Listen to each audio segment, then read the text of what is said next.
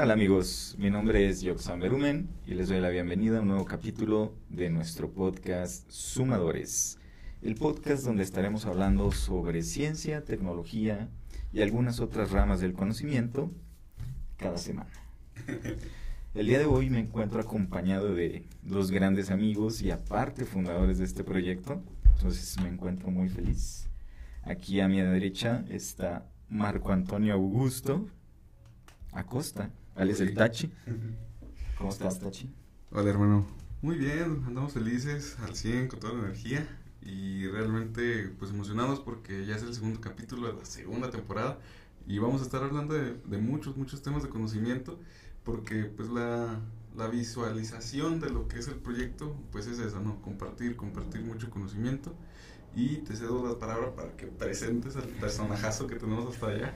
Y el día de hoy, a mi siniestra, se encuentra el buen Néstor Carrizosa. ¿Qué tal, amigo? Muchas gracias por la invitación. No, estamos muy emocionados de que por fin puedas acompañarnos aquí. Me da mucho gusto que estés aquí. A mí también, hermano. Claro que sí. Vamos a, vamos a darle. Excelente. Muy bien, pues el día de hoy traemos un tema muy interesante de hecho, es un tema que quedó también un poco ad hoc a lo que pasó en la semana. Ya ven que nos quedamos sin redes como por ocho horas, sin Facebook, sin WhatsApp, sin Instagram. Entonces, fue como que un, un, golpe bastante duro a, a, ese tema de, de, la transmisión de información, ¿no? Entonces, el día de hoy vamos a hablar acerca de el Internet y el consumo de datos. ¿Sale? Bien, para empezar, pues bueno, dentro de lo que estuvimos ahí investigando un poquito, eh, se puede decir que el Internet como tal nació por ahí del, del año de 1983. Realmente no tiene mucho tiempo eh, eh, que ha existido el Internet. Sin embargo, no fue pues hasta tiempo, ya hasta la década de los 90 cuando empezó a agarrar un poco más de forma. Eh, en sus inicios el Internet pues era meramente una, una aplicación, digamos, un tanto militar para transmitir información, pero poco a poco se fue liberando. Entonces, eh, más o menos por ahí de, de, 1993 fue cuando empezaron a existir las primeras, las primeras páginas de Internet y en ese entonces existían nada más 100 páginas, o sea, estaba el registro de que existían 100 páginas. Entonces, pues prácticamente no es nada. O sea, esas 100 páginas nosotros las podemos navegar en un día, en un ratito, ¿no? En todo lo que podemos tener acceso en nuestro celular, en nuestra casa, donde sea. Pero tiempo después, eh, el crecimiento de, del Internet ha sido tan exponencial que, por ejemplo, en el 97 ya no eran 100, eran 200 mil páginas web. Y en la actualidad, en el 2021, hay registro aproximadamente de 188 mil millones de sitios web. Claro, hay algunos que están más activos que otros, pero ya es demasiada información. Y esto nos indica que pues, el consumo de, de información, el consumo de datos también ha crecido de forma exponencial. Así es. Y como, como dato que nadie pidió, pero que, que tenemos a la mano, de esos 188 mil millones de páginas, 300 mil sitios al día son hackeados. Es decir, 300 mil millones, perdón, 300 mil sitios web son intervenidos de manera ilegal o de manera involuntaria al día.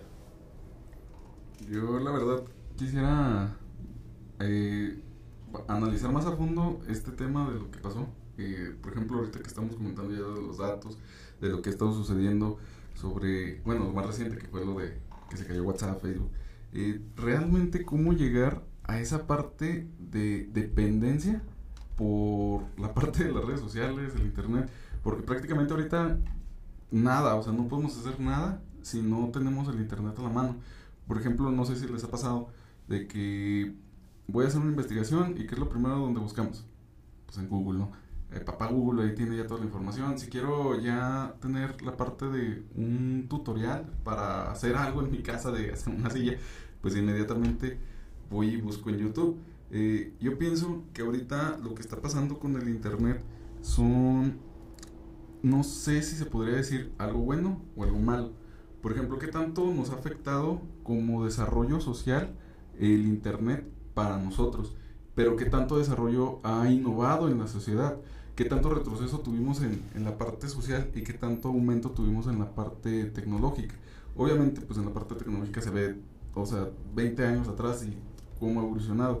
Eh, si les tocó la parte de tener el internet cuando lo conectaban a, al teléfono y que sonaba este, este sonidillo de robotcillo, pues estaba padre, pero ahora pues hasta en el celular podemos tenerlo, y el celular, o sea, el celular, la transformación, cómo se ha dado. Eh, no sé si, por ejemplo, con su familia tuvieron esta parte de que se bloquearon, o sea, se cayó WhatsApp y se bloquearon. O amigos que tenían negocios, por ejemplo, tú que tienes un negocio en esto, y yo en mi caso también, de los dos hangar, eh, ¿cómo se, se, pudieron parar las ventas o qué tanto, qué tanto enfoque tenía tu negocio en ese, bueno, en ese tema? Desde luego que sí impacta, porque para empezar, los canales principales de comunicación son vía, vaya, Facebook, si tienes nuestra edad, eh, Instagram, que es, que es lo, más, lo más utilizado últimamente, y WhatsApp, vaya, que es el, el canal principal de comunicación. Y casualmente son las, las que sufrieron el golpe más el golpe más perdón el golpe más severo en cuanto a en cuanto a la desconexión. Y como dato complementario 6 de cada 10 personas navegamos en internet llámese por, por vía computadora vía teléfono vía, o sea por cual, por cualquiera de, de los canales existentes somos internautas los otros cuatro es donde, donde está el punto, el punto focal. Es decir, ¿por qué, no, por no, no tienen acceso a Internet? Es porque viven en comunidades muy aisladas, que no tienen el servicio, es porque no tienen acceso, vaya, por impedimentos económicos, etc. O son personas que completamente se rehusan. Por ejemplo, personas ya mayores, personas de la tercera edad, hay unos que, que sí se van adaptando al cambio y otros no mucho. Entonces, el, para, mm, para, darte mi punto de vista de, de, esa pregunta que lanzaste, si es positivo o negativo, depende a quién le preguntes. Porque a nosotros nos, puede, nosotros nos podemos comunicar de, de, varias maneras. Nosotros crecimos con el Internet, crecimos con el auge del Internet. Al menos yo tuve, tuve la facilidad de, tener internet desde, etapas tempranas en mi vida, pero no dependiendo de ello. ¿Sale? Entonces...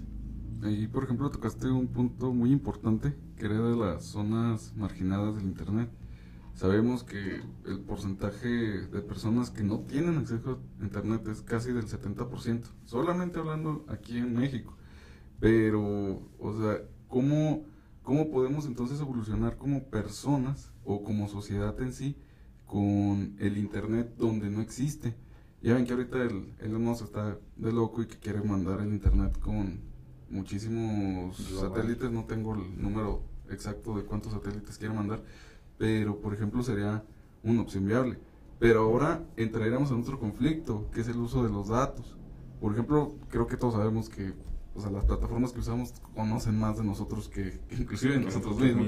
Que cuando estás en, eh, creo que lo más chistoso es cuando estás en Facebook o en cualquier plataforma de red social y luego, no sé, hablamos de micrófonos. Ah, pues me gustaría comprar un micrófono y de repente, ah, tengo un micrófono en oferta. O sea, te llega la publicidad. ¿En qué parte, en qué parte es ahí cuando ya empieza el internet a usarlo de otra forma? empezó como con el enfoque de cualquier cosa, ¿no? El hecho de empezar a comunicar cosas o ciudades o simplemente personas donde no se podía hacer una comunicación real y nos da el internet esta ventaja, pero ahora en este tiempo pues ya estamos en contraventaja.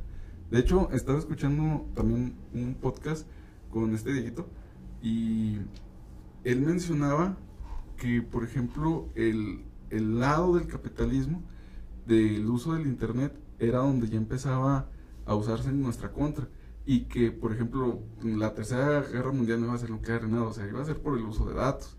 Entonces, me puse a pensar, ah, ¿y México qué ha hecho para defenderse? Porque si se ponen a analizar todo esto, o sea, desde Facebook, o sea, Estados Unidos, o sea, simplemente en los Emiratos Árabes tienen muchísima información, demasiada, pero México, o sea, sí, llévate mi información, o sea, es lo que trato de decir, o sea, ¿en qué punto México se que defiende? a, a fin de cuentas, toda, la- toda nuestra información está en plataformas que pues, prácticamente no son mexicanas. O sea, todo, Sí, sí, está, sí, sí, sí. todo está en Sí. empresas eh, gringas, ¿no? Y yo creo que ahí el, el problema empieza cuando ya deja de haber libertad, ¿sale? Porque eh, hasta cierto punto está bien que, que exista, um, existan esas facilidades de, vaya, con fines publicitarios. Pero, por ejemplo, en China tienen cámaras de, ya, ya con inteligencia artificial en todas las, en, todas las ciudades grandes. Es decir, si, si alguien tira, es decir, un- una basura al, al piso, algo tan simple, las cámaras, pues la, la tecnología que utilizan de inteligencia artificial reconocen la cara, aunque no lo crean, de, de cada chino y, y le llega una multa por correo. O sea, ya, ya en ese nivel estamos. Y pues de- por ese lado sí es un poquito alarmante porque pues somos un poquito fans de nuestra libertad, ¿verdad? No, no es como que queramos que, que nos estén vigilando, que, no- tiempo, o que sí, nos estén ya estamos cayendo. acosando de ese- Estamos- a ese nivel. Estamos cayendo al, al, ¿cómo se llama? Al Big Brother que mencionaba George Orwell, ¿no? Sí, O sea, sí, llegamos a- al punto sí, sí, de sí. que todo el tiempo estamos vigilados, todo el tiempo están viendo qué hacemos, que igual tiene, tiene sus ventajas y desventajas, ¿verdad? O sea, desventaja de que pues tiro una basura y me llega una multa, ¿verdad? Pero también existen otras ventajas que, que también, igual ahí en China, estaban implementando los pagos, pero con reconocimiento facial.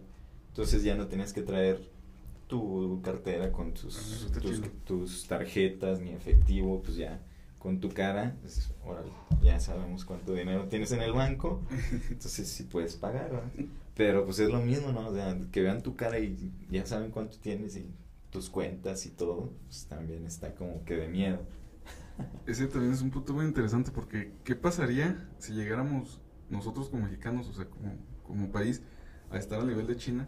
Sí, sí, yo soy muy positivo, yo pienso que sí vamos a llegar. Sí. Pero el problema se me hace que es más bien cultural.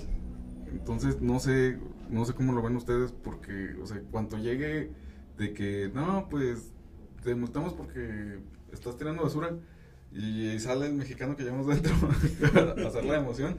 Entonces, ¿cómo, ¿cómo sería ese cambio en aceptar estas nuevas formas en las que literal ya sería una dependencia total al internet y a la tecnología? Bueno, aquí para empezar, esas cámaras no te duran tres días. Eh, sí. Esa es una, número uno, como tú dices, es meramente cultural. No te duran tres días y bueno, es un sistema que tiene que entrar poco a poco, sí, como que como los abuelitos de que aprendan a nadar y a la, a la alberca. No, no, no va a funcionar así. Tiene que ser gradual el cambio, tiene que ser, tiene que ser paulatino, porque aquí desafortunadamente no estamos listos para, para depender 100% de la tecnología. Sí, o sea, no puedes llegar a- al campo, decirle a, a un señor, ya no, ya no siembre, ya no coseche usted, lo va a hacer este robot. ¿Qué te van a decir? Pues no, no funciona, no, así no se va a hacer. Ahí, Exacto. O sea- prácticamente ya no vamos a llegar con el robot de Helios, nos, nos vamos a tener que esperar un rato todo. Pues, pues, Sí. Para empezar, la gente no se quiere ni vacunar porque dicen que les van a insertar un chip 5G. Ah, eso está, está raro. entonces, entonces, ahí creo que es una muestra de que pues, México todavía no está tan listo para, para dar ese paso tan agigantado como en China, ¿no? Donde, donde ya la tecnología esté todo el tiempo alrededor, ¿no? Eso estaría interesante porque, por ejemplo, en Zacatecas tienen una ciudad inteligente, si no tengo mal el dato, y ahí ya están evolucionando constantemente con esos prototipos. Pero, por ejemplo, aquí en Durango, eh, o sea, creo que todo nos tocó de que cuando empezó a salir los celulares, o sea, ¿quiénes empezaron a batallar más? Pues la gente grande, como dijo ahorita Néstor. Pero, ¿cómo sería entonces? O sea, ¿qué, qué pensarían ustedes cómo hacerlo para llevar un protocolo? O sea, real, un protocolo real. Vamos a irnos aquí en nuestro mismo estado, aquí en Durango, que sabemos que puede ser un poquito conservador en algunos aspectos y innovador, muy, muy innovador en otros tantos. Pero, ¿cómo sería un protocolo, una sugerencia de cómo empezar a tratar de que la parte tecnológica del Internet entrara ya, ya bien, bien a nuestras vidas? siento yo que, por ejemplo, con lo de los parquímetros, eh, los digitales, eh, fue una buena opción, pero que batallaron, inclusive yo llegué a batallar demasiado, sí, pero te vas a una metrópoli que me tocó vivir con, en Puebla, donde ya ibas en una calle y te decía un letrerito, no, pues tengo tantos lugares libres, métete, y si no, pues date vuelta, o sea, o date vuelta a toda la cuadra. ¿Qué podríamos hacer entonces nosotros como ciudadanos en ir aceptando eh, esta evolución? Porque también creo que tenemos una responsabilidad social con los grandes o con los, las nuevas generaciones de irles transformando o comunicando de manera correcta pues toda esta parte, no toda esta evolución. ¿Qué, qué parte sugerirían un protocolillo para empezar a hacerlo un poquito más sencillo, la, la evolución o cambio? Bueno, para empezar, tenemos otros problemas de los cuales tenemos que encargarnos. Si te fijas, el ejemplo que dimos ahorita de China, pues es un país súper desarrollado. Estados Unidos ni se diga. Eh, Alemania, las potencias económicas, las potencias en, en tecnología, en las que tienen la, la, vanguardia en innovación, pues no tienen que preocuparse de problemas tan, tan vanos como el que tenemos puntualmente aquí en Durango, que es decir, para empezar, no hay empleos calificados. O sea, ¿cuántos ingenieros, cuántos licenciados, cuántos médicos egresan año con año, semestre con semestre? Miles. ¿Y cuántos de esos se quedan laborando en algo de lo que estudiaron? En algo relativo a lo que se estudió aquí en el estado. Es un porcentaje mínimo. ¿Sí? Empezando por ahí, porque pues no hay, no hay continuidad, no hay, no hay manera de que, de que podamos, podamos implementar o podamos invertir en tecnologías cuando no se está invirtiendo en cosas tan básicas o tan, tan necesarias como en generación de empleos. Realmente sí, sí, también estoy totalmente de acuerdo contigo. Eh, nada más que, sí, no sé, me gusta pensar en formas de un sistema ideal. Si estuviéramos en un sistema ideal, creo que pues todo estaría chido, ¿verdad? Pero, en una utopía. Pero pues ah, sabemos que pues la utopía no existe, ¿verdad? No. Sin embargo, o sea, también aparte de eso, o sea, también, o sea, coincidimos todo con todo lo que dice Néstor, ¿no? O sea, no podemos enfocarnos en, en algo como eso si no tenemos cubiertas las necesidades básicas, ¿verdad? Ahora, eh, creo que también el Internet se está convirtiendo, pues, es una necesidad básica también ya. Yo lo veo más como adicción, todo depende, todo depende. Ahora, eh, es importante que también se mejore eh, la cultura con el uso del Internet, porque es algo que también creo que no tenemos nadie, ¿no? O sea, eh, es como nos, nos decían esto, ¿no? Pues cuando aprendes a nadar, órale, te avientan a la verga y dale pues es lo mismo que hacemos cuando empezamos a usar una computadora, ¿no? Pues nos empezamos a meter páginas y dale, a ver qué encuentras. Pero nadie nos enseña que pues nos pueden estar robando datos. Eh, nadie nos enseña que hay páginas que son peligrosas. O sea, nadie nos enseña nada de eso. Entonces creo ahí también debería de existir, eh, pues desde edad temprana, porque pues el internet ya está ahí y siempre va a estar ahí para ya para los más jóvenes, que pues también eh, existen sus riesgos en el Internet. Sí, sí, sí, demasiados. de hecho, mencionas algo interesante que lo quiero asociar con una cosa que se llama este recompensa intermitente. Eso de la recompensa intermitente es cuando sacas el celular porque estás esperando mensajes y eso sigue una pequeña dosis de satisfacción a tu cerebro, de felicidad, de dopamina directamente de que, pues, ah, me va a llegar el mensaje de mi chava, no, me va a llegar el mensaje de alguien, o simplemente esperas un mensaje de lo que sea porque te quieres sentir útil para el mundo. Es ahí por lo que decía yo que se vuelve un poquito forma de adicción, porque inclusive con el internet empezaron a nacer nuevas enfermedades. Y de lo que estamos hablando del síndrome de la cabaña, pues también del episodio pasado, vayan a verlo. y se tomó también, yo pienso, mucho en cuenta para que se generara ese síndrome a partir del encierro y que la dependencia del Internet fue demasiada, ¿verdad? El Internet, pues obviamente es una chulada, si nos vamos también inclusive a lo de domótica, ahí puede pasar, pero también, como dijo Néstor, o sea, estamos en un lado donde todavía no se vuelve un desarrollo. Inclusive la domótica, que ya es un tema ya, vamos a decirlo común, eh, yo no he visto de mis así de amigos más cercanos o simplemente este en lugares de gobierno y todo que ya esté automatizado y domotizado algún lugar. Eh, no, no sé si ustedes lo han visto o inclusive si tengan ustedes pensado en algún momento, no, pues voy a automatizar mi casa. No sé si les había recurrido, por ejemplo, no sé, tú Néstor ahí, por ejemplo, con tu negocio, empezar a utilizar esas tecnologías, ¿sí las has tenido en cuenta? No, en realidad no mucho porque pues ya mi negocio por, de por sí tiene o se involucra bastante tecnología, o sea, no, no puedo hacer nada sin, sin una computadora, por decir algo. Y bueno, retomando el punto que, que tú ahorita tocaste del, del internet, es verdad, o sea, no puede ser algo tan bueno, tan bueno que se convierta en algo malo, o sea, que sea demasiado bueno. Porque, o sea, de hecho, volviendo al tema de China, ellos, ellos tienen campamentos que, que, organizan como tratamiento para personas adictas al internet. Bueno, esos son, son voluntarios, ¿verdad? No es así como que... No es así como los drogadictos que llegan y los anexan y hay que decir. no, es, o sea, Tenemos es, que hablar. esto, es un, esto es una intervención. Esto es una intervención. Estos señores te van a acompañar a algún lugar. Tienes que ir con ellos y les das tu celular.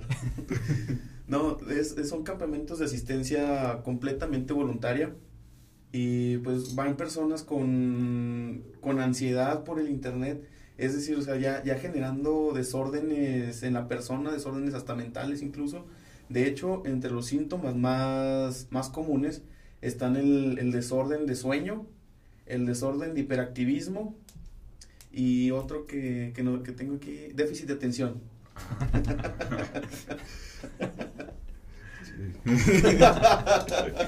sé cómo responderte eso. no, sí, de hecho, pues justo con lo que pasó el, en la semana que se cayeron las redes, creo que fue una desintoxicación digital para muchos, ¿no? Ah, muy buena, o sea, muy buena. Porque, pues, yo la neta sí me relajé bastante porque dije, ah, ya no voy a recibir WhatsApps de nadie, no tengo que estar revisando toda la información basura de Facebook, ni nada, viendo las fotos de toda la gente perfecta que sale en Instagram. Ah, que es otro, ese es otro, es otro trastorno que empezó y se lo asocian demasiado a Instagram, pero yo digo que ya existía, ¿no? Nada más que pues eso fue ah, Pero pues es que ahora fue ya es global, ¿no? Sí, Entonces, sí, ya puedes sea, ver a gente de todo el mundo. Porque las Barbies tienen la figura que tienen. Exacto. Sí, y creo que nomás fue un secreto a voces cuando salió Instagram y ese trastornillo, que no sé, ahorita no sé cómo se llama, pero pues es una compararse con alguien más. Ajá. Creo que desde ahí ya uno vale con su amor propio. o sea, creo Sí, que no pues, hay personas que se toman más fo- con fotos con más filtros que un purificador de agua. Sí, no, hace poquito conocí una chava y pues no, no era lo que proyectaba en Ese es un Oye, tema para otra conversación. Sí, Sí, sí, sí, sí. Traumas esa parte. Sí, es cierto, internet, internet.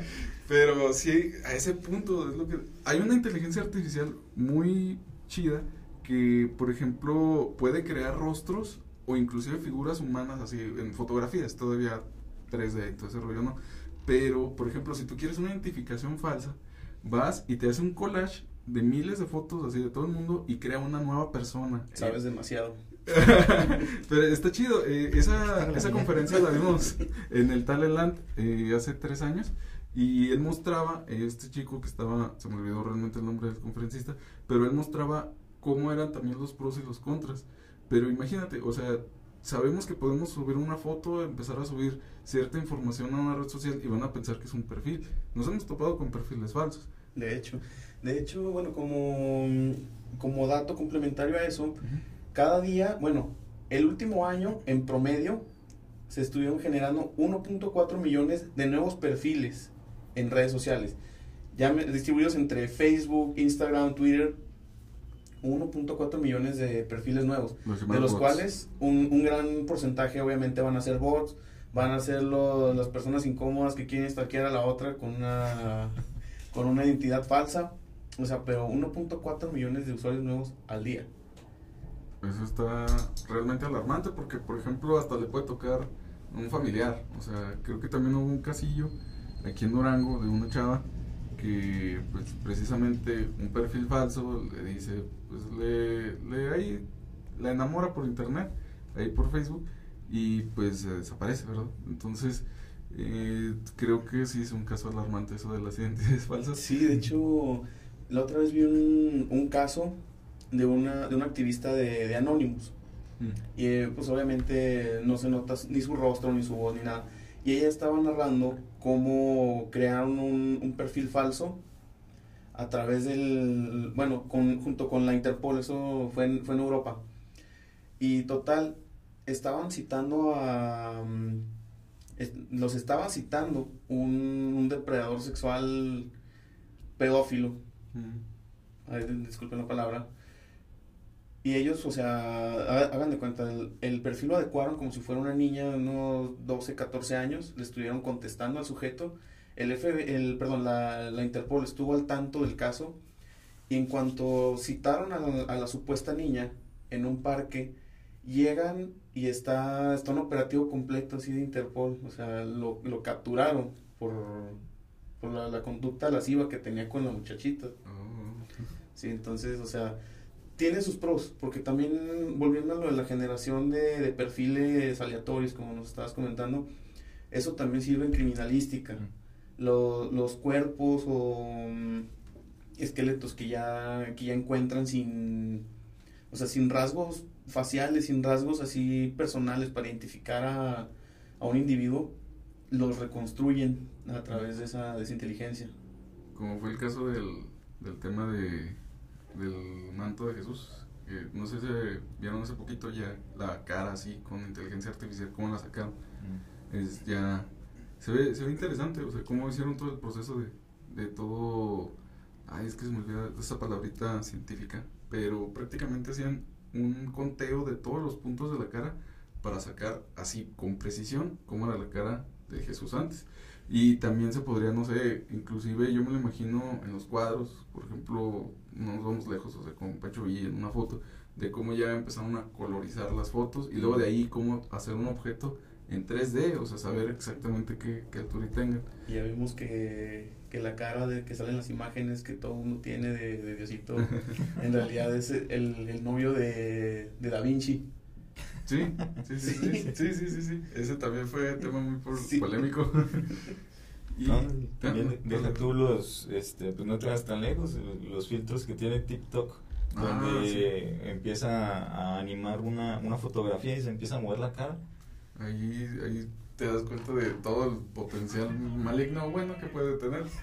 Ese, ese tonito bien chido, vayan a verlo.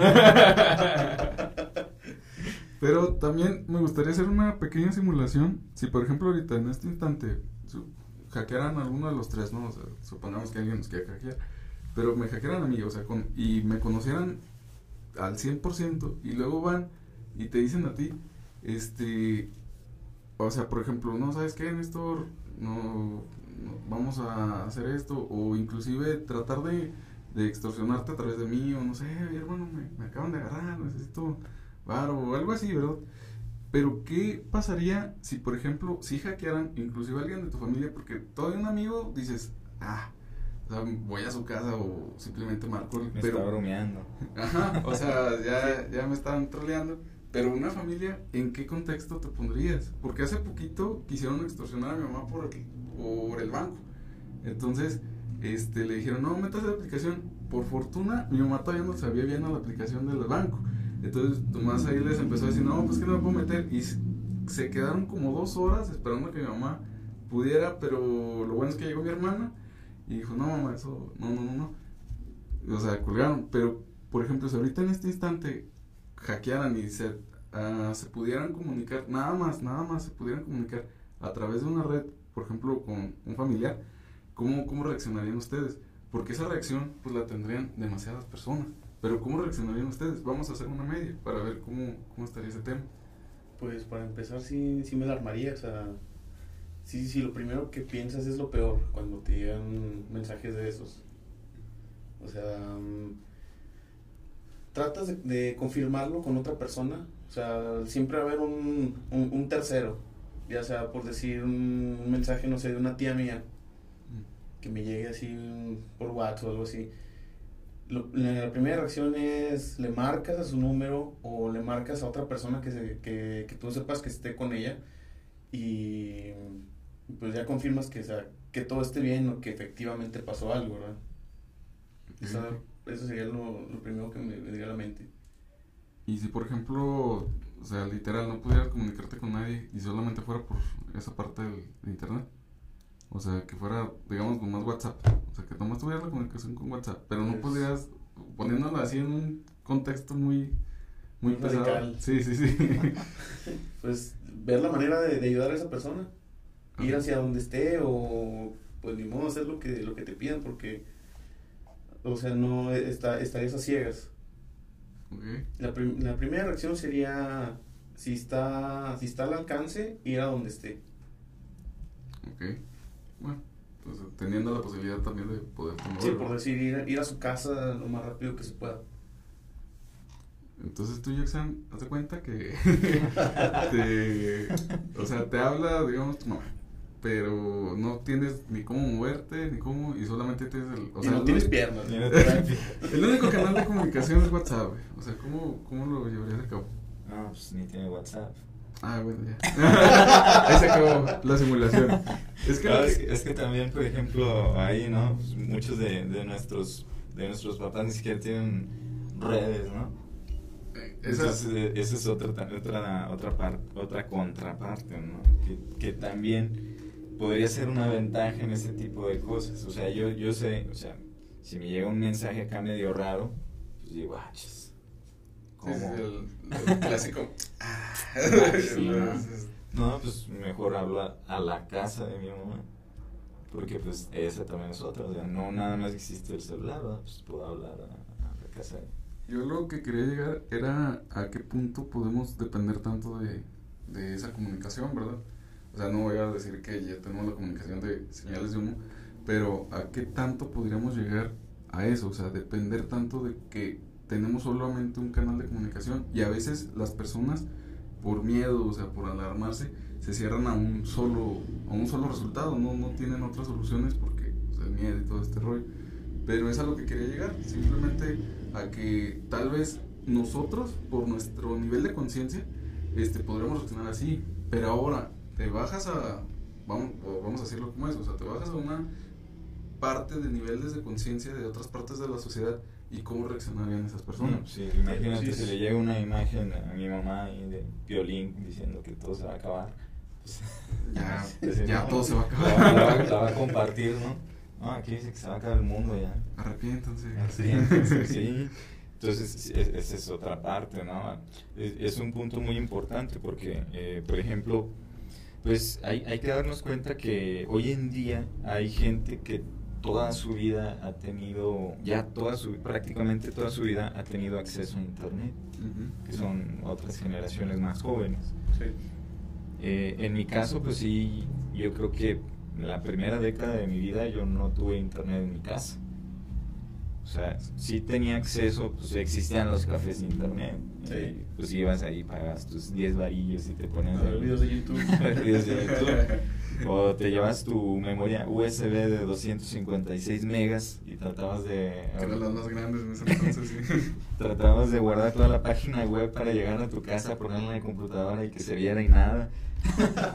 Era un clásico. Era un clásico. Entonces, pero hoy en día, pues existe gente, o sea, los más jóvenes que desde, no sé, desde los 5 años traen una tablet que tiene acceso a internet, traen un celular que tiene acceso a internet. Y dicen que, que los niños son inteligentísimos porque les saben mover. Los ingenieros que diseñaron eso son los inteligentes para que sus niños puedan moverlo. O sea, Y se Exacto. llama la, el diseño ergonómico. llama diseño sí. ergonómico al usuario.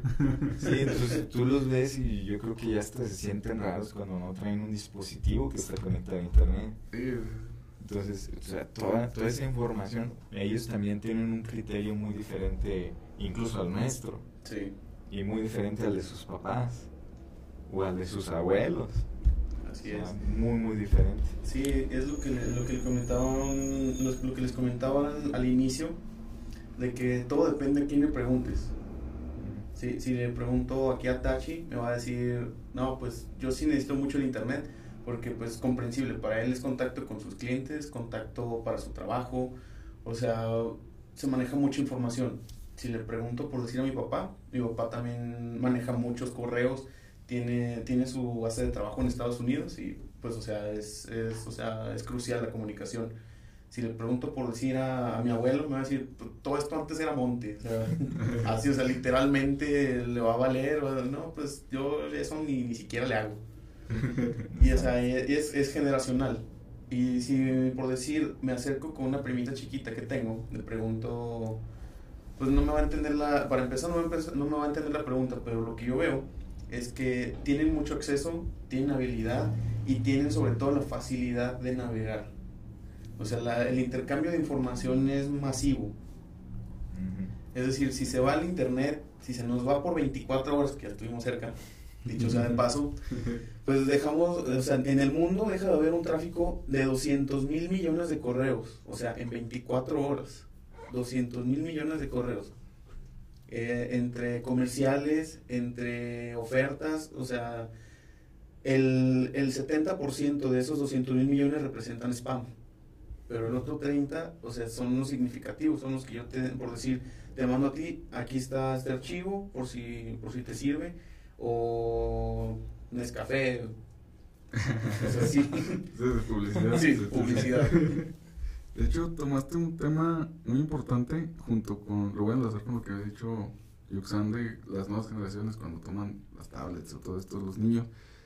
¿Qué pasa o qué va a pasar a futuro con la parte creativa de los niños? Porque si ya desde los 5 años tienen una tablet, ya nosotros, por ejemplo, eh, teniendo un poquito en cuenta lo de la educación preescolar, que para mí son los mejores maestros y la parte más importante de la educación de, del humano, eh, que si no se agarran unas tijeras porque tienen unas tijeras virtuales. O sea, ¿qué, qué tanto va a afectar eso a futuro a los niños? O sea, ¿Cómo lo ven ustedes a futuro en comparación de un niño de nosotros, o sea, de nuestra generación?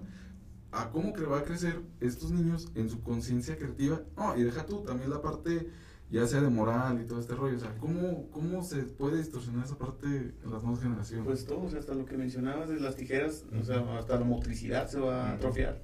Vamos a tener gente así. entonces. Para- Van a bueno. tener diferentes habilidades. Para empezar, voy a lanzar esta pregunta para ustedes y pues yo desde ahorita asumo la respuesta, Ok. pero vamos a ver, ¿ustedes cómo, cómo convivían o cómo jugaban en, en su etapa, en su niñez? Vaya, vamos a decir niñez en la primaria. ¿Cómo, ¿Cómo convivían y cómo se interrelacionaban con sus amigos, con sus compañeros, con sus vecinos? No, pues era, por ejemplo, querías salir a jugar, pues tenías que ir con tu vecino y tocarle a ver si estaba. Así para es. empezar. O sea, empezaron la reta, pues ahí vas con tu balón y ya, entonces. Deja "Ah, salir, A jugar, Daniel". Yoxan. Tenías, la, la facilidad dialéctica de, Para hablar con un sea, adulto. sí, de- de- exacto, Así. exacto, de comunicarte con un auto. Señora, le da permiso a Danielito de salir a jugar conmigo. Ah, dele un ratito. Y luego la negociación, ¿no? Sí. Le doy un mazapán si deja salir. o, sea, o sea, empezazas, o sea, tenías habilidades chiquitas que no sabías que te iban a. Exacto. Eh, No, está castigado. Oh, bueno. ¿Cómo está castigado? bueno, pues vamos con Jorgito, el de lado. Al de enfrente, sí. Exacto, o sea, a esa edad tú podías hablar con facilidad con un adulto y aparte negociar con él por algo que querías. ¿A ustedes nunca les tocó hablar a la casa de un amigo o amiga? Sí, también, porque pues, era... O sea, eran los nervios era- de... era así como que, pues, ay, bueno, pues vamos Ah, a bueno. marcarle. Señora, Ya. se encuentra fulanita, Ajá. fulanita. Y fíjate que, que bien raro porque eh, aparte dentro de nuestra generación hay mucha gente que no le gusta hablar por teléfono. Sí. Eh, ¿Por sí qué? tienes, ah, sí, cierto. ¿Por qué? Tal vez porque recuerdan esos nervios, ¿no? De, de Son que, los- ay, a ver quién me contesta. No, es que Los su mamá, traumas. su mamá contesta muy feo, no Hablan hablar. muy golpeados. ¿Por qué me está Daniel, Daniel, ¿qué están hablando? Dice, señora, ¿no? Pues, ay, no. Y eso contrastado, ¿cómo se convive ahorita? ¿Cuántos niños se ven en la, en la calle jugando? Eh, ¿Qué tan común es que un niño le hable a otro niño en su casa, que, que tenga que pasar por esa, por esa situación de negociación y de, pues de nervios, de que, ay, ya me contestó su mamá o su papá, son bien enojones. Sí. Y ahora la comunicación es más directa, es uno a uno. Así es. Porque ya tiene, ya tiene su Facebook, le mandas ahí un mensaje al chat. O si tiene el otro celular, pues un WhatsApp. Entonces ya es una comunicación un- uno a uno, ya no está de intermediario el adulto. Entonces se transforma la comunicación a esta era. O se adapta. ¿Se transforma o se adapta? se adapta. La comunicación y la convivencia. Y yo eso parte la veo mal, bueno, o sea, de mi punto de vista, ¿verdad? Porque pues si un ser social, somos seres sociales y ocupamos estar con sociedades para poder crecer. Ahora una persona no antisocial, sino que más bien la sociedad en sí empezó a volver eso normal, ¿verdad?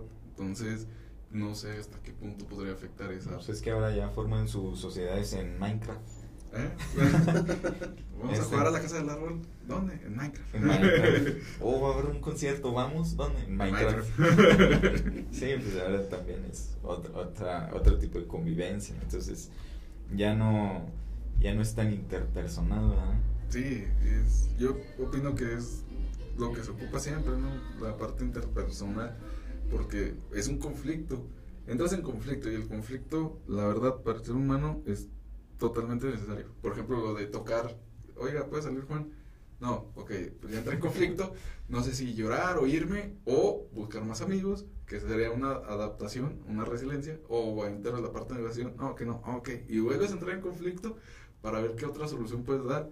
O sea, hasta esas pequeñas cosillas que sí nos llevaron a, a crecer, o sea, realmente a mí lo agradezco mucho, pero eso, eso, ¿qué es lo que podría a los pequeñinos que vienen atrás de nosotros, qué es lo que podríamos ayudar nosotros para que empezaran a, a formarse?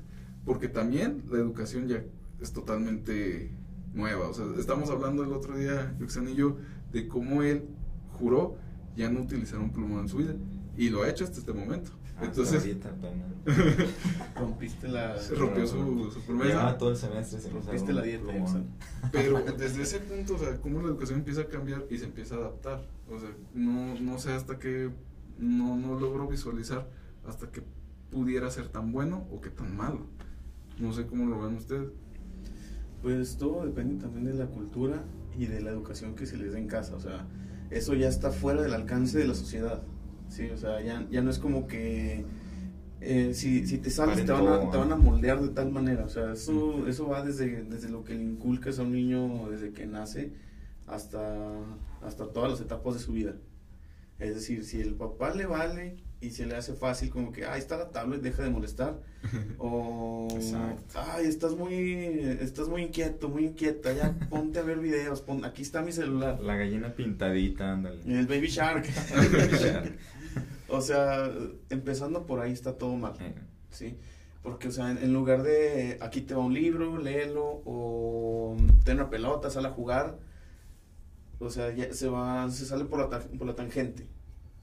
Y Sí. eso, mm, eso pues es, es la base del problema. O sea, no, n- la sociedad no te va a hacer malo si tú no, si tú no tienes ciertos vicios.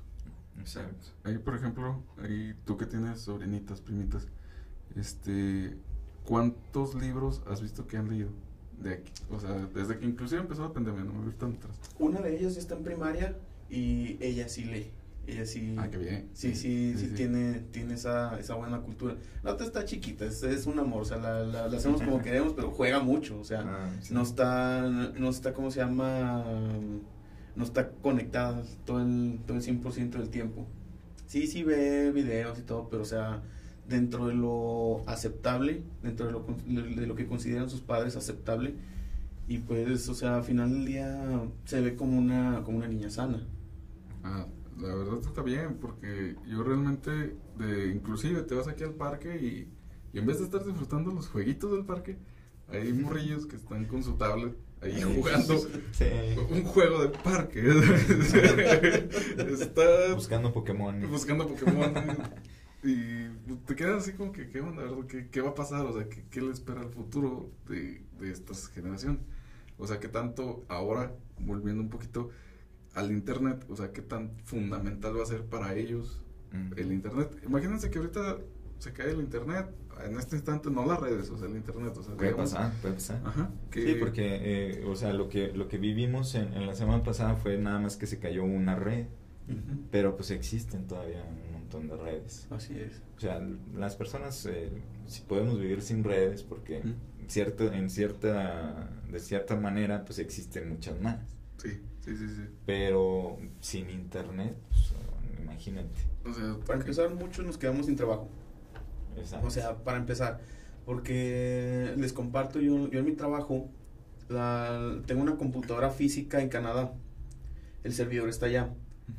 Entonces, pues mediante redes, por, por, medio de internet, nos conectamos y yo tengo acceso a esa computadora física allá. Si se cae el internet, nos estamos atados de mano, no podemos hacer nada. sería un golpe drástico, un caos, entraríamos en caos directamente.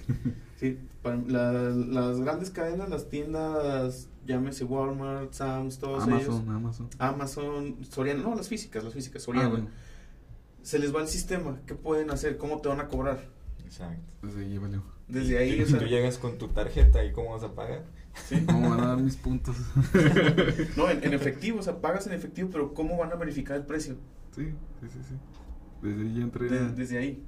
Y es que también yo pienso que porque vivimos en un capitalismo, este está, está chido, eh. la neta, estamos leyendo mucho de capitalismo, socialismo y todas esas cosillas, y, pero te das cuenta que el capitalismo sí está, pues no, no mal, pero sí es muy hipócrita, y siento que también el internet se fue adaptando a esas partes del capitalismo. Es que, bueno, en, hay puntos en los que sí está bien y puntos en los que no. El, lo, de los puntos más más polémicos está la desigualdad. Sí, la desigualdad, sí. Eso es lo más importante. Pero también depende de las circunstancias. Si es desigualdad por falta de capacidad, pues entonces es culpa del individuo, ¿no? Por decir, tú sacas un... El, ejemplo típico, vaya, no, no me voy a ver innovador aquí. Tú sacas un 10 en tu clase. Fue tu esfuerzo, fue tuyo, es tuyo ese 10. Y luego, vamos a decir, yo tengo un, tengo un 6. Porque eché flojera, porque me valió, etcétera. Vamos con el maestro. Le digo, maestro, ¿por qué, ¿por qué él tiene 10? Porque le echo ganas. O sea, así, y eso yo, yo de momento me va a dar coraje, ¿verdad? Pero ese 10 es tuyo. ¿Sí? Entonces, dándole vuelta, ¿qué, ¿qué pensarías tú si el maestro llega y nos dice, 80 parejo, 8 parejo. Tú 8, este güey 8. Y contra, o sea, ponerlo en contraste de que el que nunca le echó ganas contra yo que me mataste. Sí, sí, o sea, eh, conservando la misma la misma tónica de que tú eres el que estudia, yo soy el que le vale. Ah, pues obviamente me siento mal, me siento frustrado. Exacto, entonces, o sea, la, hay que hay que balancearlo, tiene que haber equidad, no igualdad, porque la equidad es darle a cada persona lo que necesita o lo que merece y la igualdad es darle a todo lo mismo. Ok. Entonces es parte de... Y es, de hecho, por ejemplo, ahorita que tomaste eso, el sistema educacional de lo que es kinder, o sea, preescolar, eh, va más o menos así, ¿verdad? O sea, si no me estoy muy equivocado, pero es eso, o sea, ver el crecimiento del, del pequeño humano, no tanto del que tanto puedes llegar allá. Y ahí es la equidad que entra de que si tú no puedes cortar un papel, este, y el niño si está cortando, pues ayúdale, este, vamos a tratar de que todos aprendan a cortar, o que los niños, niños se apoyen a, cortar papel, o, cosillas así, ¿no? Creo que ahí sería un punto interesante para tomarlo después en otro en otra conversación, porque de hecho, para complementar eso del kinder, lo que ellos hacen, los maestros de preescolar, es que toman, el, toman el potencial del niño, se fijan en las habilidades que tiene y las potencializan. ¿Sí? O sea, el niño es un triángulo, lo hacen un triángulo perfecto. Este otro niño es un círculo, lo pulen para hacer un círculo perfecto. ¿Sí? Llegan, ¿qué pasa? Llegan a la primaria, ya tienen un programa, ya tienen un sistema, ya está todo, ya tienen hasta un, un, un sistema para evaluar. Exacto. Sí, sí, sí. y es, es, donde ese triángulo, ese círculo se desmadran y se convierte en un cuadrado. Mm. Todos cuadrados.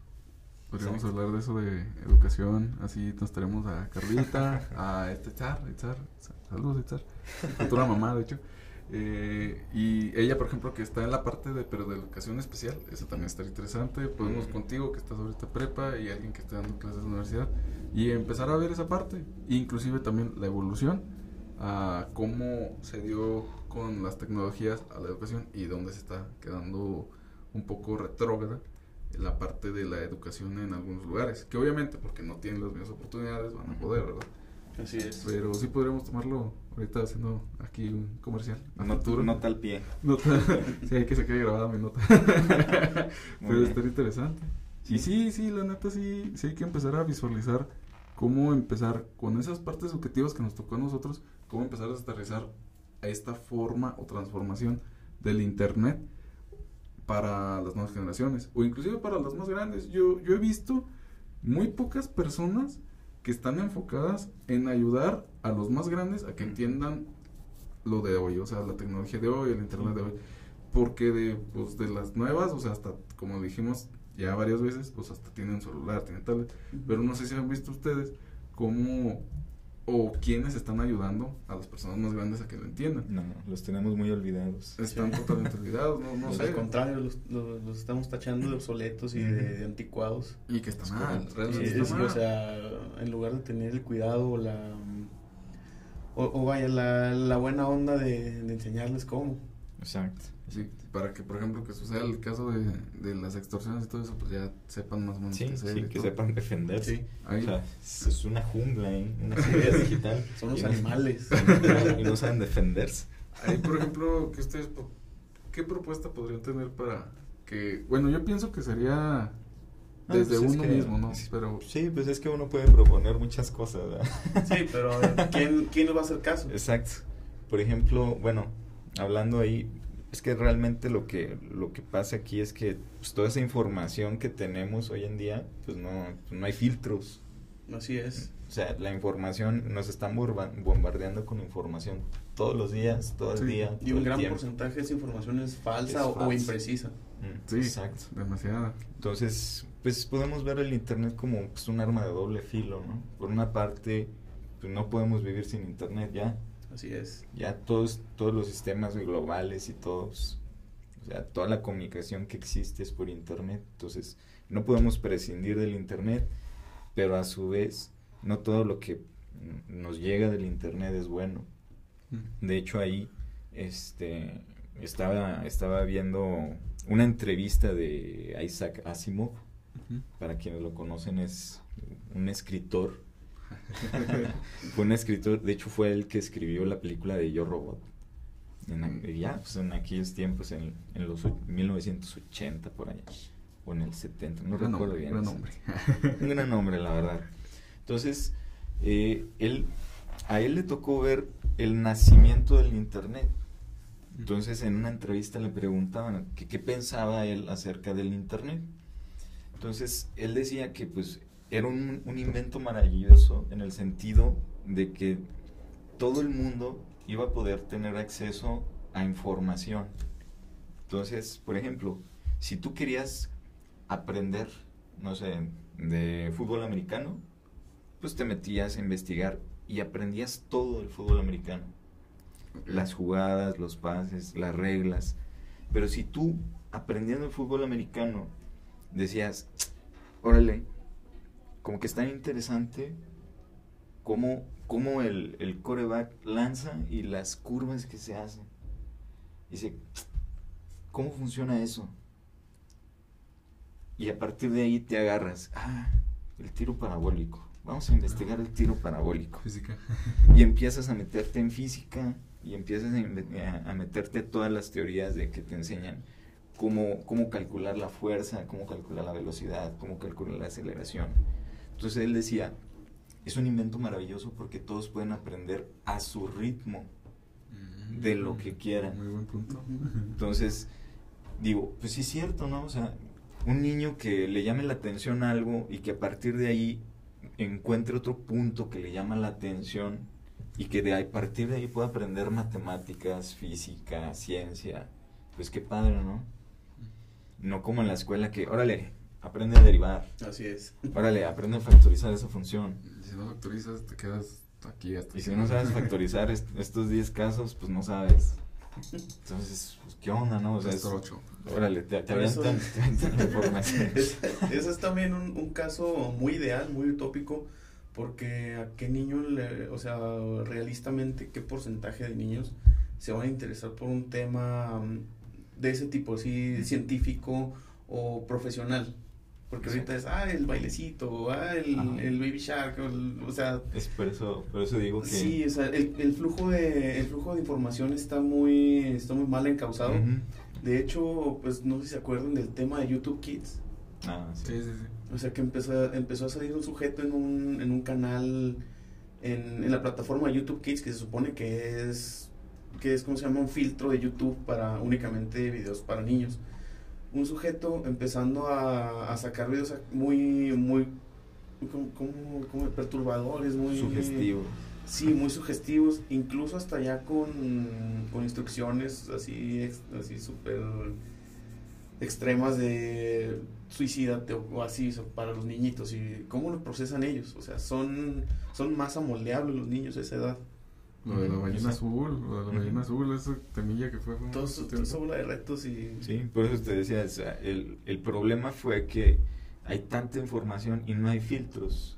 Y la información ahí está. Entonces, eh, sí es cierto lo que, lo que decía Isaac Asimov, ¿no? O sea, sí te puedes interesar por muchos temas, ¿no? O incluso decir, no sé, empiezas a aprender de las jugadas, empiezas a aprender de las estadísticas y te vuelves bueno en estadística, em, te empiezas a predecir los, los, resultados de los partidos, ¿no? Pero el problema fue que, como digo, o sea, el incremento en, la información fue tan grande, o sea, cómo pasamos de tener 100 páginas en el, en el 93 y luego ya en el 97 ya eran 200 mil páginas en Internet y ahorita ya son miles de millones de páginas y cómo también se incrementó el, el, flujo de información, ¿no? Porque en sus inicios el Internet estaba de 56 kilobytes y ahorita tenemos acceso a Internet de 100 megas por segundo, o sea, mil veces, un mega es mil veces más que un kilobyte. Entonces, eso es una muestra de cómo se ha incrementado el flujo de información y toda la información que recibimos. Y que ahora si nos vamos a temas más polémicos, por ejemplo el tema de la Deep Web, o sea, que sabemos, o sea, estamos conscientes que el Internet que conocemos nomás es la puntita del iceberg.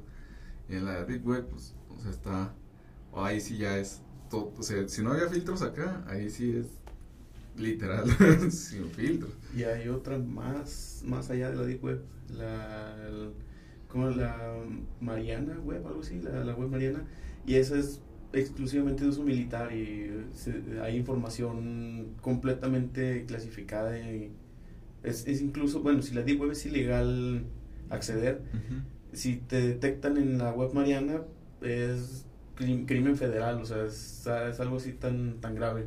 A ese nivel. Sí. Eh, no, esa nada más había leído un poquito de, pero no, o sea, no mucho, o sea, realmente. Pero, o sea, esos temas polémicos de información, de flujo de información, pues hasta qué nivel pueden llegar. Pero justo en medio de esos dos niveles, entre la red superficial y la Mariana está la que comenta la Deep Web, y es donde se encuentra lo peor de lo peor, o sea, tráfico de todo, de tráfico de, de armas, de personas, de drogas, o sea.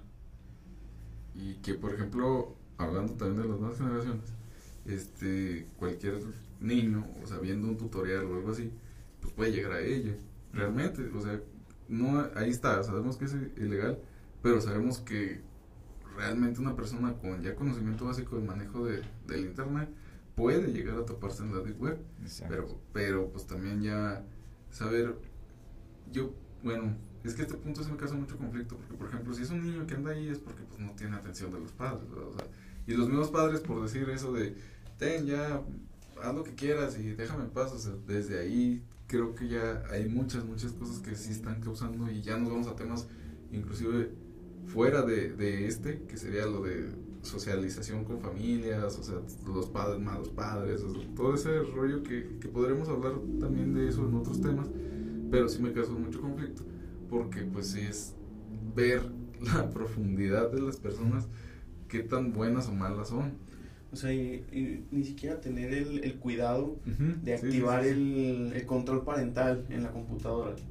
Porque, o sea, no digamos ponerles atención, sino tener ese pequeño detalle de, bueno, no quiero que mi hijo se meta o que le vayan a aparecer cosas inapropiadas, llámese violencia, llámese pornografía, llámese todos esos sitios basura que pues inevitablemente te van a salir, porque una mala búsqueda, una palabra mal puesta puede, puede torcer el, el contexto de tu búsqueda en internet y te arroja un sitio que nada que ver con lo que tú estás viendo, con, lo que tú estás buscando. Entonces, pues, hay un filtro parental, hay un, un pequeño candado de, de, ¿cómo se llama? De, menor de edad, ya podrías ayudar mucho. O sea, obviamente se van a encontrar la manera de, de, encontrar cosas que no, que no están en contexto, pero si se tiene menos facilidad, si se tiene, o sea, que no te salga así como casualmente, pues ya es, ya es ganancia. Ahí, por ejemplo, complementando el hecho de los tiroteos en Estados Unidos, o sea, de los morrillos que consiguen las armas muy fáciles, a pesar de todos los filtros que hay, pero ¿dónde las podrían encontrar facilotas? En Walmart. En Walmart, internet, o sea, las, pides, o sea, las pides, las pides en Por Amazon y te llegan un dron. pero, o sea, a ese nivel de, de conciencia es algo que ahorita estamos teniendo todos en cuenta. como que ya, bueno, allá la cultura yo pienso que lo ve inclusive normalizado, ¿no? Sí. Pero pues aquí todavía en México, pues de que, no, pues no hay armas en un supermercado, pero a lo mejor las puedo conseguir, no sé, en internet, que es la primera idea que se me viene a la mente. Pero, o sea, creo que sí nos ha llevado una parte perturbadora de, de, inconsciencia sobre lo que puede llegar a hacer con internet. Sí. Aunque también, por ejemplo, eh, ahorita viniendo a mi mente este pequeño recuerdo, de que, por ejemplo, el Internet sale como una solución a un problema, que era la falta de comunicación. Eh, pero ocurre antes, como el ejemplo de los carros. Eh, tengo entendido que, por ejemplo, el automóvil nace, o bueno, el proyecto del auto, todavía no se le conoce como automóvil, es porque en la ciudad de Nueva York, por las carretas, eh, estaba pues mucho excremento y no encontraron la manera de cómo solucionar eso, ¿verdad? porque el problema era de el exceso de excremento por los caballos. Entonces se crea el auto para darle solución a ese problema y luego nace el problema del auto que ahora está contaminando el planeta. Entonces es así como yo veo también el Internet, o sea, nace como la, la solución a la necesidad de falta de comunicación, pero empezó a arrojar demasiados problemas que no tenías conciencia de lo que iba a pasar. Yo así lo veo. No, no, no lo pudiste controlar. chale. Somos los humanos, todo lo echamos a perder. todo lo que toca lo destruye. Ahora, te están creando la, la necesidad y te están dando la solución. Es la peor droga que existe. Sí. sí pero por ejemplo, ahí como podríamos nosotros como seres pensantes, o sea, yo estoy hablando de la humanidad, cómo tratar de encontrar o adelantarse a los problemas, creo que es imposible, ¿no? Pero cómo, cómo empezar así como que tener pequeños protocolos, no sé, sea filosofados y de que no va a llegar la, los autos voladores. Pues pero ¿qué problemas van a llegar a futuro? Todo depende de la conciencia. Tú tienes conciencia de qué, qué, es bueno para ti y, y, tienes pleno conocimiento de qué está mal o hasta qué punto hasta qué punto puedes aguantar cierta cosa o, o, en qué momento sabes que ya no, ya no es correcto. Yo tengo esa, tengo esa creencia de que todo lo que pasa, todo lo que se hace es, es bajo conciencia. Un no, está bien. La parte de la conciencia realmente sí es prioritaria para, es que todavía no llegamos a ese punto de la conciencia colectiva, ¿verdad? Ah, y, como el caso y cuando, y cuando llegamos a la conciencia colectiva son cosas malas, ¿no? sí. Sí. Pues, o sea, el pánico. de Alemania, por ahí de los 1930. o, bueno, a mí se me hace curioso, por ejemplo, la conciencia colectiva o cultura colectiva que tiene Japón, o sea Sí, O sea, ellos, ellos sí tienen esa, esa cultura de que, pues, por ejemplo, que ven algo que dejas olvidado ahí en el, en el metro y pues nadie se lo llama porque no es de ellos. Sí, sí, sí. Que en diferencia de aquí en México. ¿ah? o sea, que lo traigas puesto. que lo traigas puesto. Sí, que lo traigas puesto, chompis. es que es la, es la cultura del mexicano chingón que, ah, yo soy más chingón porque, porque me encontré esos audífonos ahí tirados. Porque, porque vi a ese, a ese sujeto descuidado y le robé su cartera. Por eso soy, soy el mejor. Y está, Ahí está el problema. Pues en, lugar de, en lugar de apoyarnos o de, de convivir sanamente entre, entre una sociedad, porque pues si eso, si eso fuera, tendríamos otra situación. Ya hablamos de un socialismo, eh, porque me está gustando ese rollo, pero... Estás asustando. Sí. pero pienso que ya sería más adentro de una utopía, eso sería interesante. Pues Japón es una utopía. Ya no quiero decir nada porque me voy a hacer un punto racista contra mí, pero... Pero sí estaría interesante tomar en cuenta el ejemplo de las potencias para empezarlos a entrar, pero también otro, otro, otro problema, pues la cultura, no, no, no creo que sea tan fácil llegar a ese nivel de conciencia cultural, conciencia colectiva. Es que no todo va a funcionar como en otros países, o sea, no tenemos las mismas necesidades. Es como el, el, sistema educativo. Ah, vamos a implementar el sistema educativo de Dinamarca. ¿Cómo ha funcionado? No, no tengo el dato. Es la, es la misma, es la misma. O sea, pues es lo mismo. Por ejemplo, en Dinamarca hay otras necesidades, a diferencia de México. Para empezar, empiezan a aprender dos o tres idiomas cuando están en primaria. Aquí, ¿con qué nivel de dificultad te enseñan inglés? Sí. Hasta por ahí de secundaria. Sí, sí, sí. Y eso el que quiere aprende, porque también, también no, no, no es... Sí, exacto. O sea, se cierran de que, ah, está muy difícil para mí, yo no quiero aprender. No, Y, y eso derivado también de la calidad de las clases, porque hay muy buenos maestros de inglés, pero el, el programa que se les está dando no es, no es de lo mejor. no, no hay esa facilidad de elegir qué es lo que quiero estudiar, o sea, o qué quiero aprender a esa edad. Porque, por ejemplo, yo me imagino que este pequeño bloque de idiomas que todos podemos desarrollar, yo pienso que es primeramente con el idioma que tú quieras aprender. Sí. O que te vayan, pues, no sé, enamorando un poquito de la lengua, ¿no? O sea, se supone que en teoría eh, nosotros, por hablar español, tenemos más facilidad de hablar más rápido, por ejemplo, el italiano. En teoría, ¿verdad? Según Las lenguas Las romances. romances. Ajá. Entonces, por ejemplo, le pones a un niño, un día le hablas a lo mejor inglés, y luego otro día italiano, francés, etcétera. Y dice, no, pues me gustó ese. Ah, pues vamos a darle. O sea, como que den primero un refrito de lo que pudieras aprender y luego decir, no, pues yo ya quiero aprender eso. Pero ya estaríamos hablando de un cambio radical en el sistema educativo de México. Eso ya es realmente otro tema demasiado largo para empezarlo a hablar. Pero sí está, o sea, va acorde a de, o sea, está ahí Sí, pesadillo pues, el ambiente. El consumo de, de datos e información. ¿no? Ajá, sí, sí, sí, sí. sí. Ahí es cuando Sí, dices, Y, bueno, un dato curioso, completamente random. ¿Sabes cuál fue el primer artículo que se vendió por internet? ah, no, hermano, no, ¿dónde no? Una bolsa de marihuana, güey. Ah, caray. Neta, güey. O sea, ni Amazon tenía No, no, ni Amazon tiene ese servicio, güey. Así. Fue una transacción entre universidades, porque pues sabemos que lo- las, los principales proyectos tecnológicos se, se concentran o se focalizan en laboratorios de, de- de universidades. Y vaya, universidades, hablamos de niveles Pesados. pesados, sí, o sea, esa, no, no recuerdo exactamente en qué año, pero esa transacción se hizo entre estudiantes de, de la Universidad de Stanford y, la y el MIT. Ah, vamos, sí lo ocupaban. Pues bueno, con ese dato interesante, ¿algo más que quieres agregar, Techi? Mm, Realmente me gustaría mucho agradecerte, hermano, a ti, Néstor. O sea, o sea, lo veo casi siempre.